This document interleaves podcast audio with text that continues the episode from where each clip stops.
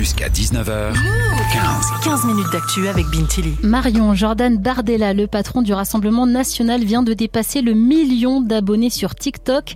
C'est le troisième politique le plus suivi sur la plateforme après Emmanuel Macron et Jean-Luc Mélenchon. Les politiciens l'ont bien compris, il faut être sur ce réseau pour cibler les jeunes, mais pas seulement eux. 21 millions de personnes utilisent TikTok en France. T'as pris ton micro-move pour décrypter les différentes stratégies des partis politiques. Oui, Macron, Mélenchon, Zemmour, Marine Le Pen, tous se sont mis à TikTok, peu importe les partis, de la gauche à l'extrême droite. Fini les longs discours et place au format court entre 30 secondes et 2 minutes. Et ça, euh, ça plaît plutôt aux jeunes comme Tom, jeune actif de 23 ans. C'est une manière pour eux en fait de toucher une cible qui est plus jeune et puis d'aborder de, des questions qui sont différentes de ce qu'on a l'habitude de voir sur les plateaux télé.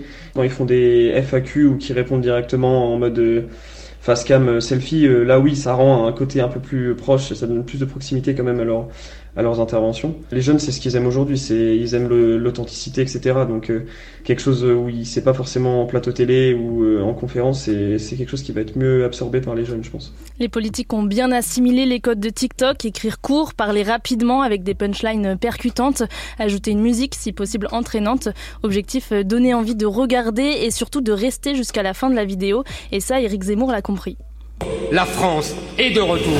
La France est de retour car le peuple français s'est levé.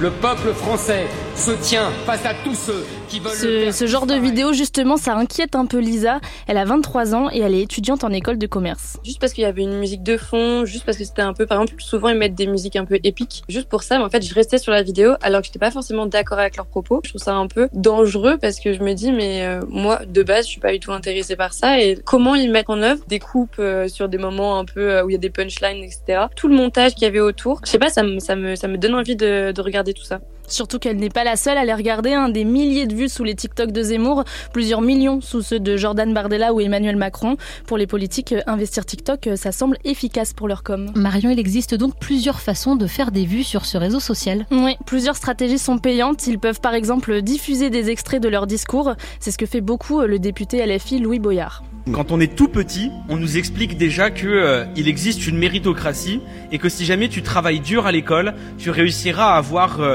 un très beau métier, à devenir millionnaire et à avoir la success story.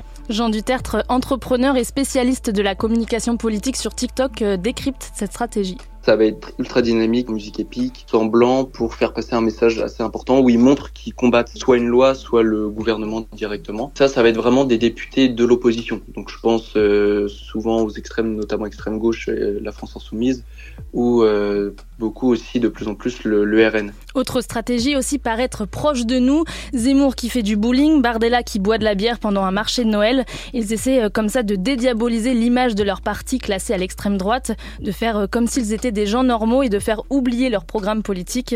Macron aussi joue sur cette stratégie en se filmant face caméra. Voilà, bonjour, on est dans la voiture qui nous ramène de Chartres à Paris. En se filmant comme ça dans sa voiture, il veut être naturel. D'ailleurs, à chacune de ses vidéos, il laisse le petit moment où il lance la vidéo. Ça fait un petit blanc d'une seconde et bien sûr, euh, c'est fait exprès hein, pour montrer qu'il n'y a aucun montage. Dans sa dernière vidéo euh, publiée ce matin, il est en tenue de boxe, parasé.